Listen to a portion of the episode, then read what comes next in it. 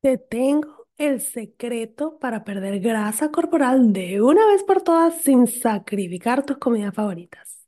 Descubre cuántas calorías debes consumir para perder peso. Cómo usar tus macronutrientes para crear platos deliciosos y balanceados. Y la estrategia para lograr un estilo de vida saludable que sea sostenible. Te espero en mi clase gratis. Lanza la dieta por la ventana. latinasfit.com slash taller. Hola, hola, bienvenidos a otro episodio de el podcast Fit, feliz, inteligente y triunfadora. En este episodio de hoy, este es el episodio número 82. En este episodio vamos a conversar sobre esa obsesión de calorías, de contar calorías. Hola, soy Gigi Jamel y este es mi podcast Feliz, Inteligente y Triunfadora. Es un podcast creado para ayudarte a superar los obstáculos de tu vida y aprender lo mejor de ellos para convertirte en una mujer fit, feliz, inteligente y triunfadora. Aprende a lograr una vida saludable tanto física como mental, así que vamos, vamos a la obra. En este episodio vamos a conversar sobre esa obsesión de calorías, de contar calorías. Muchas veces he escuchado, y yo he sido totalmente culpable de eso, de que uno piensa, eh, no voy a comer esto, no, eso tiene muchas calorías. Incluso a veces escucho hasta a mis hijos decir, no, mami, eso tiene muchas calorías, o no, yo no voy a comer esto porque tiene muchas calorías, o las personas que me dicen, no, yo dejé de comer pan porque eso tiene muchas calorías, y realmente no están entendiendo el, el valor de, de, lo que es realmente las calorías para tu cuerpo. O incluso una vez escuché a una amiga que yo le hablaba de, porque todos escuchamos que las proteínas son muy buenas y que hay que consumirlas, y, yo les comentaba, bueno, que por cada gramo del, de la proteína como macronutriente eh, habían cuatro calorías, y esa persona me dijo, ay, las proteínas tienen calorías. Yo, claro, todo tiene calorías, menos el agua, por supuesto, o el té, o eso sin azúcar, eso será cero calorías, pero la comida como tal, todas tienen calorías. También me pasó una vez que mm, yo estaba haciendo, estaba con un doctor y estábamos haciendo, era una dieta baja en azúcar por, por un problema que tenía en el momento, eso fue hace como 20 años, la verdad que no recuerdo. Y yo me acuerdo que, que mi mamá me compró, porque yo soy amante del chocolate, como ustedes saben, eh, y me compró un chocolate sin azúcar. Y me recuerdo que le comenté al doctor, me dijo, no, bueno, chévere, pero recuerda, también el chocolate tiene calorías. Entonces, claro, en esa época yo pues mucho más joven, o sea, uno piensa, ah, no, no tiene azúcar, puedo comer todo lo que quiera. Todas las comidas van a contener ah, eh, calorías, porque son la, la comida es lo que le va a dar las calorías a tu cuerpo. Entonces, ese concepto tiene que estar claro. Entonces, no importa lo que comas, una lechuga, un tomate, eso va a tener calorías. Ahora, sí es cierto que, que hay comidas ricas en calorías y, comidas que tienen más calorías. Entonces allí es donde debe venir tu decisión. Es importante que tomes conciencia de la cantidad de calorías que tu cuerpo necesita en, durante el día para mantenerte en tu peso. Y por ende, cómo crear un déficit para que tu actividad física de tu día y tu cuerpo empieza a usar las calorías almacenadas, que son las que han creado esa grasita alrededor de tu cuerpo, y entonces tú puedas empezar a lograr la figura que tú quieres. Es súper importante porque así evitas seguir esas dietas sin conocimiento. Por ejemplo, te dice, no, tienes que consumir 1200 calorías para rebajar. Y quizás esas 1200 calorías para tu cuerpo es dañino. Entonces, importante que tú sepas cuáles tus calorías de mantenimiento y cuál es un déficit saludable que no le va a hacer daño a tu cuerpo. Pero al mismo tiempo, no es saludable volverte obsesionado a contar cada caloría que te comes porque eh, eso te estar creando un estrés mental que no va a ser sostenible. Entonces no es algo que vas a poder mantener por el resto de tu vida. Ahora, si tú tienes una meta específica, una fecha donde tú tengas, por ejemplo, un evento o tengas un viaje especial y tú quieras perder una cierta cantidad para esa fecha, tú puedes temporalmente hacer un conteo de macronutrientes y de calorías así exacto, donde podemos utilizar una aplicación para que tú eh, logres esa meta que deseas.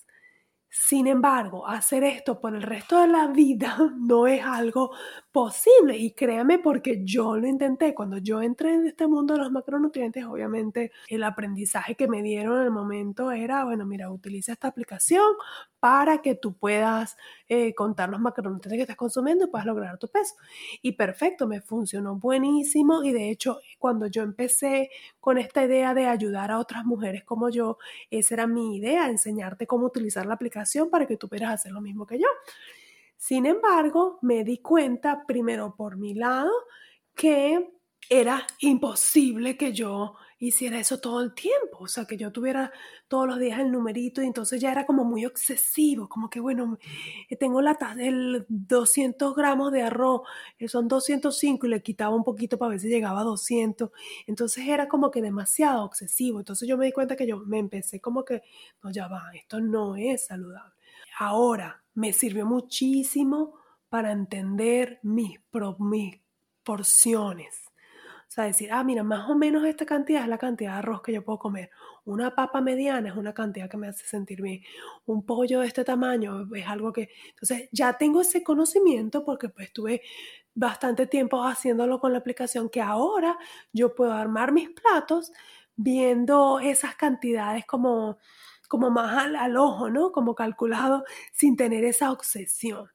Y por otro lado, como hice ese seguimiento más o menos de las calorías que tenía, el target de calorías que tenía al final del día, yo puedo hoy en día armar mis desayunos, almuerzos, cenas y snacks y más o menos tener una idea de cuánto estoy comiendo, de que no me estoy pasando ese número de calorías que mi cuerpo necesita.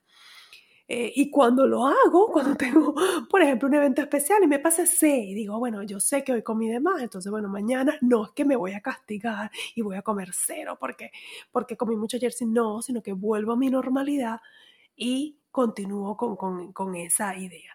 Entonces, de esa manera, tú puedes evitar esa obsesión de contar las calorías, pero que sepas que es importante conocerlas. O sea, no sientas que tú tienes que llevarte, por ejemplo, de, de, los demás. O sea, cada cuerpo es diferente, cada cuerpo funciona diferente. Entonces tú tienes que descubrirte tú, descubrir qué te funciona a ti y cuánto necesitas tú, porque también el número de calorías que tú debes consumir va a depender de tu actividad física si hay una persona que hace ejercicio absolutamente todos los días, porque, qué sé yo, son los maestros de educación física de los niños en la escuela y tienen que hacer eso, son entrenadores o, ese es su trabajo, lo que sea, y tú trabajas en, en, el, en un escritorio todo el día y si acaso tienes tiempo para hacer tres veces por semana, el número de calorías, si sean ustedes del mismo peso y de la misma altura y de la misma edad, la cantidad de calorías que esa persona y tú van a necesitar van a ser diferentes porque la actividad física que tú haces es diferente a la de él.